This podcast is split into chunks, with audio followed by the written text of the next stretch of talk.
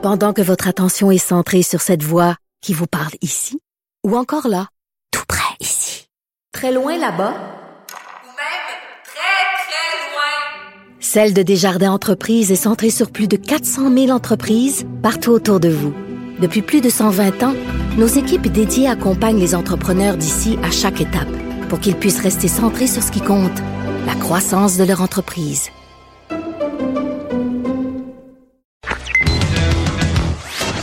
Il connaît tous les dessous de la politique. L'économie, la santé, le transport. Chef du bureau d'enquête de l'Assemblée nationale. Antoine Robitaille. Là-haut sur la colline. Cube Radio. Bon, ben, je vous souhaite un excellent lundi. Je suis en direct du Cochon. Ça a été une fin de semaine contrastée. D'un côté euh, politique à Drummondville, puis aussi il y a eu un colloque des, indépendantistes. Mais la plupart des Québécois, je pense, ont profité des premiers vrais rayons de soleil printanier. Mais, étant donné que les Québécois profitaient des rayons de soleil, et là, ils écoutent là-haut sur la colline pour savoir ce qui s'est passé cette fin de semaine et on va leur dire. On va avoir euh, notamment Pierre Arcan à 13h15, le chef intérimaire du Parti libéral, suivi d'une députée, euh, ma petite cousine, Paul Robitaille, qui sera là en personne en studio dans le Cochon. Ensuite, il y aura Joseph Facal qui euh, euh, va commenter justement, justement cette fin de semaine libérale. Puis on finira euh, l'heure avec euh, l'histoire. Hein. On va prendre un peu de recul, comme d'habitude, avec euh, Dave Noël, qui nous euh, présentera trois chiffres de l'histoire, souvent des chiffres qui sont pas ronds, c'est toujours agréable, donc des anniversaires importants et oubliés. Mais d'abord, il y a un vadrouilleur en studio et notre compteur, évidemment. Commençons par notre vadrouilleur du jour.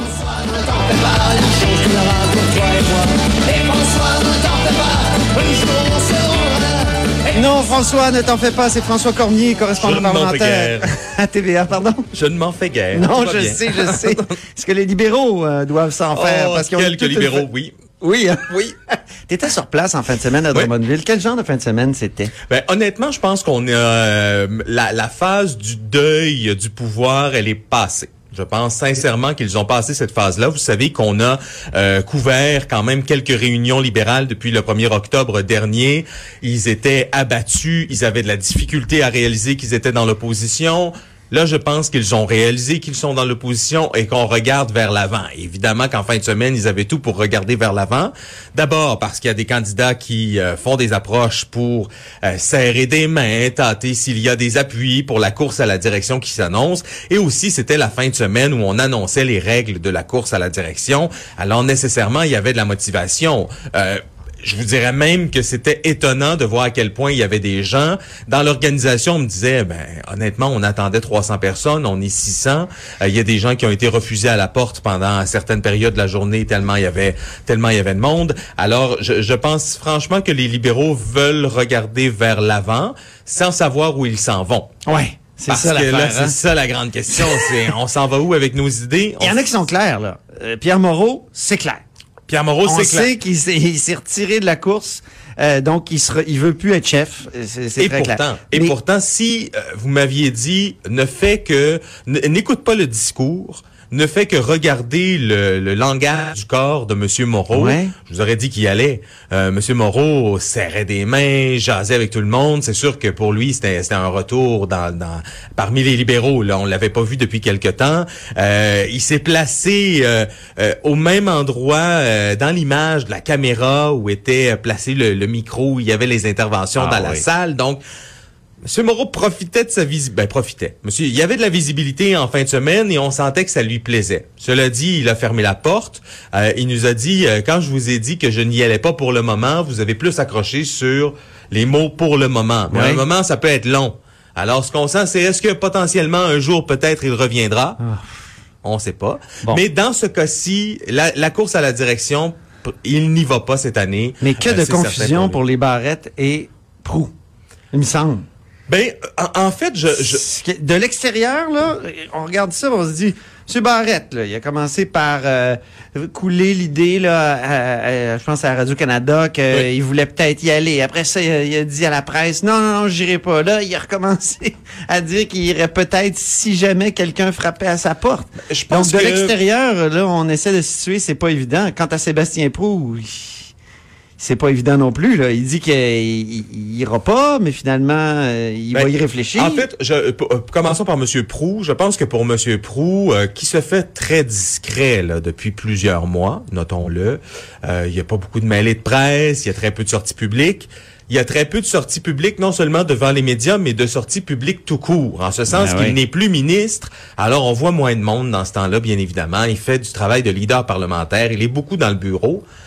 Alors, vous dites, oui, il y a quelques semaines euh, qu'il n'était plus dans la course, mais là, tout à coup, il se retrouve au Conseil général et tout le monde lui dit, tu devrais y aller. Alors, je pense que ça bouleverse, que ça chamboule un peu Ah Monsieur ouais. Proux de se faire dire ça, mais que dans son fort intérieur, quand il délaisse l'émotion et qu'il revient au rationnel, il ne veut pas y aller. Quand il met sa famille dans la balance, je pense qu'il ne veut pas y aller. C'est ça. Mais c'est certain que ça a chamboulé des choses. Euh, pour ce qui est de M. Barrette, euh, M. Barrette a une sincère envie de débattre. Il a une Je dirais sincère... que c'est même consubstantiel à oui, son être. Oui, euh, définitivement. Euh, il aimerait ça débattre de ces enjeux. Il aime l'adrénaline. Euh, il sait évidemment qu'il y aura une joute avec les médias également pendant euh, cette course à la direction. Alors je sens que si ce n'était pas d'amasser des dons, de faire une organisation, si c'était simplement participer au débat et d'être de la course, Ouais. là il irait. Il a parlé de marathon. Il a dit, hein, ça serait tout un marathon. Ça serait tout un marathon, euh, c'est sûr pour lui là, et il est bien moins occupé que lorsqu'il était euh, Ouais. ministre de la santé. Il je a le temps de pense. s'entraîner pour un marathon. Je vais vous laisser lui proposer. Mais euh, Monsieur Barrette, il, il a le goût, mais comme il le dit lui-même, est-ce qu'il y aura une vague suffisante sur laquelle il peut surfer? Ouais. Hmm. Ça, c'est pour la course. Il y avait deux sujets. Laïcité, qui a Oui. pas mal divisé. Et mode de scrutin, j'ai pas vu nulle part. Est-ce qu'il qu'il en a été question, finalement? Il y a été question de mode de scrutin, mais honnêtement, il n'y a aucun journaliste qui était dans la salle parce qu'au même moment, on discutait Ah. de laïcité dans une autre salle. Alors, vous aurez compris euh, que c'était la laïcité qui retenait euh, l'attention.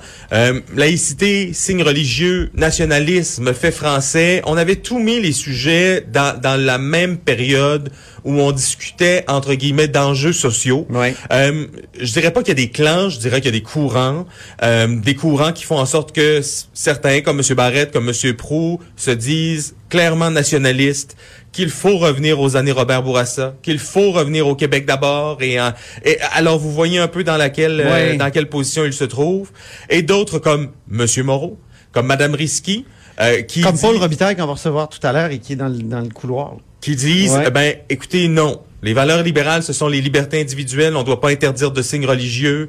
Euh, Bouchard et Taylor ne sont même plus d'accord avec leur rapport. Alors, vous voyez un peu la Ouais. rhétorique qui euh, qui se développe.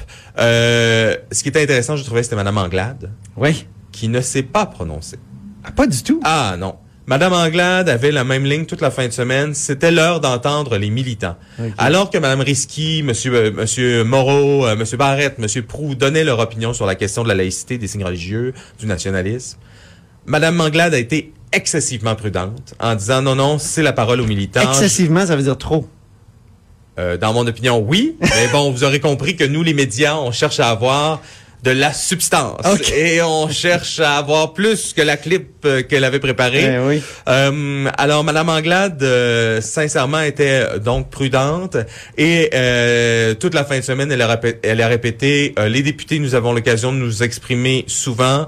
C'était maintenant euh, autour des euh, autour des militants.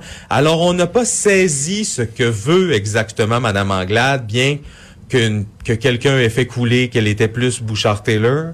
Euh, elle ne le dit pas. Elle. Ben, François, on va continuer de suivre ça, puis on va essayer de savoir ce que Mme Anglade pense de tout ça. Ça, c'est certain. Puis on peut, va le savoir. peut compter sur toi pour reposer la question. Oui, Merci beaucoup. François Cormier, correspondant parlementaire à TVA. Maintenant, Jean-François Gibault, notre compteur et directeur de la recherche à QMI.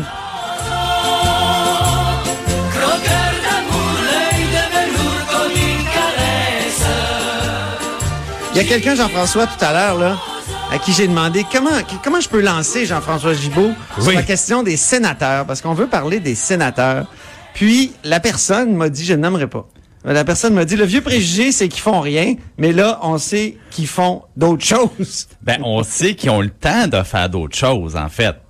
Et Ouais. c'est, ça fait partie des informations que euh, on nous apprend ce matin dans le journal, euh, travail, oui. euh, travail de fond du bureau d'enquête. Ben, les sénateurs ont pour 20% d'entre eux une deuxième job. Et même dans certains cas, il y Un a deuxième boulot. oui, un deuxième boulot, excuse-moi. c'est- pas, c'est pas le pire des anglicismes, mais c'est un, un deuxième boulot. J'aime ça, Et même dans certains cas, des emplois à temps plein. Et là, on- oui, il y a une prof d'université qui est vraiment à temps plein ici à Laval. Ben oui. Elle est carrément à temps plein. Alors, là, c'est pour ça que, ben là, je me dévoile, c'est pour ça que je te dis, Antoine, ben, j'ai dit, comment ne pas penser après ça comme citoyen qu'effectivement, euh, ça travaille pas fort fort si on le temps d'avoir une- une- un, deuxième emploi.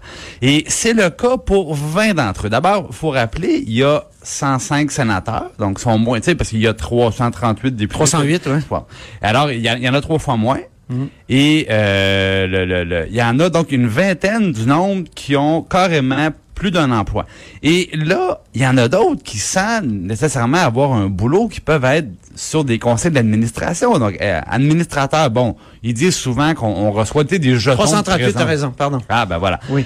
Euh, Le chiffre, hein? Les chiffres. donc, si Antoine, tu sièges sur un conseil d'administration, euh, des fois c'est vraiment bénévole, mais la plupart du temps, euh, c'est rémunéré. Ou du moins, il y a des fameux jetons de présence, c'est-à-dire oui. que on, on- on étire le concept de la compensation pour dire bon, tes frais de déplacement, t'es ci, t'es ça, on, on te compense pour ça. En réalité, ça peut être un, un salaire quand même intéressant. Et si on ajoute les sénateurs qui sont justement membres de conseils d'administration, mais là, c'est le tiers des sénateurs qui sont actifs à l'extérieur de leur boulot. Et il n'y a pas à dire, ils sont quand même payés 150 000 dollars Ben par oui. année pour faire ça.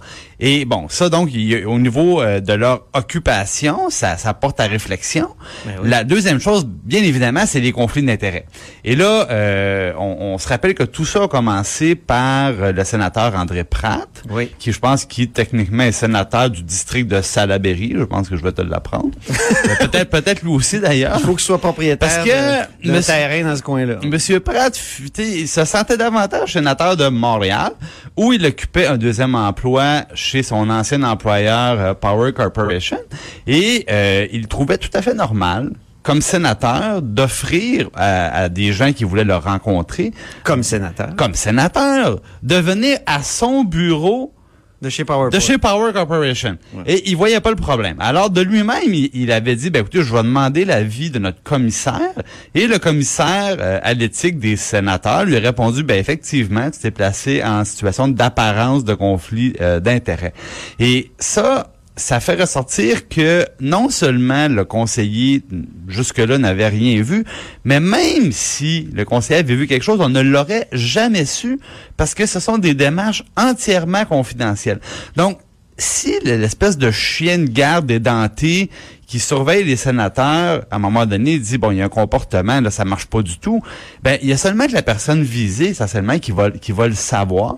Alors, euh, la, personne peut, euh, tu c'est- c'est difficile de voir à quel point il, il va devoir euh, changer, euh, abandonner son autre emploi, puis là, je voyais que dans certains cas, euh, par exemple, il y a même des sénateurs en fonction. Là, il y en a un qui est à la fois, bon, c'est un avocat de carrière, et il sert d'arbitre dans un différent entre Aéroport de Montréal et le ministère fédéral des Transports. Alors, le beau triangle que ça fait, dans ce mix d'intérêts, Ben dans, oui. dans ce mix de responsabilités. S'il y avait un projet de loi là à, à réviser qui a rapport Ben, à, là, à ces sujets-là, il normalement, normalement, là, les sénateurs, puis là, je, je répète, là, un sur trois des intérêts à l'extérieur. Alors, normalement, quand ça touche ces intérêts-là, ils doivent se retirer. Alors, je- moi, je suis pas, je suis pas au Sénat pour le regarder faire. Ça doit ressembler à une chaise musicale. Là. Ça doit rentrer, sortir à trois fois qu'on change de sujet, parce que tout le monde a des intérêts Ben oui. euh, tiers.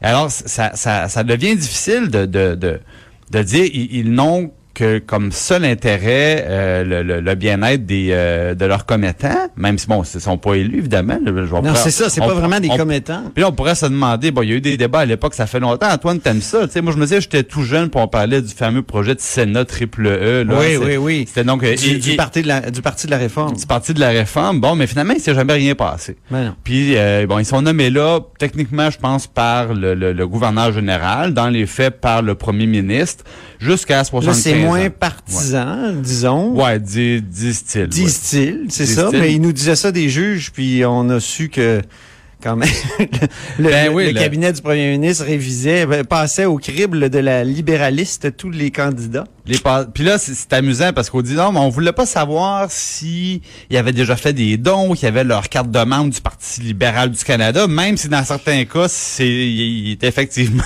il avait examiné, pas signé, mais on voulait savoir s'ils pensent comme nous. Ouais. Alors, moi, je suis pas sûr que ça m'a rassuré beaucoup plus. C'est vraiment étrange quand même euh, cette histoire-là et cette institution-là. Moi, je Ouais, trouve qu'elle est devenue complètement euh, dépassée. Il y, a- il y a même des sénateurs en on va en parler d'ailleurs à notre, avec notre constitutionnaliste demain. Bon, ben voilà, parce que je trouve ça intéressant de voir qu'il y a- il y, a même des sénateurs, comme je voyais Mme Miville Deschênes, qui est Oui. bien connue, hein, parce qu'elle était bon, Ben chez oui. Radio-Canada, je pense au- ici au Conseil euh, au Conseil du statut de la femme, euh, qui dit, ben effectivement, moi-même, je suis sénatrice, puis je pense qu'il y a un problème. Il y a un problème auquel il faudrait s'attaquer. Donc, il reste à voir maintenant si il va y avoir d'autres euh, d'autres personnes pour demander qu'on améliore un petit peu les pratiques euh, à Ottawa. Il faudrait. Ben, merci beaucoup, Jean-François Gibault, directeur de la recherche à QMI et notre compteur à nous. Après la pause, restez des nôtres, on va discuter avec Pierre Arcan, chef intérimaire du Parti libéral du Québec.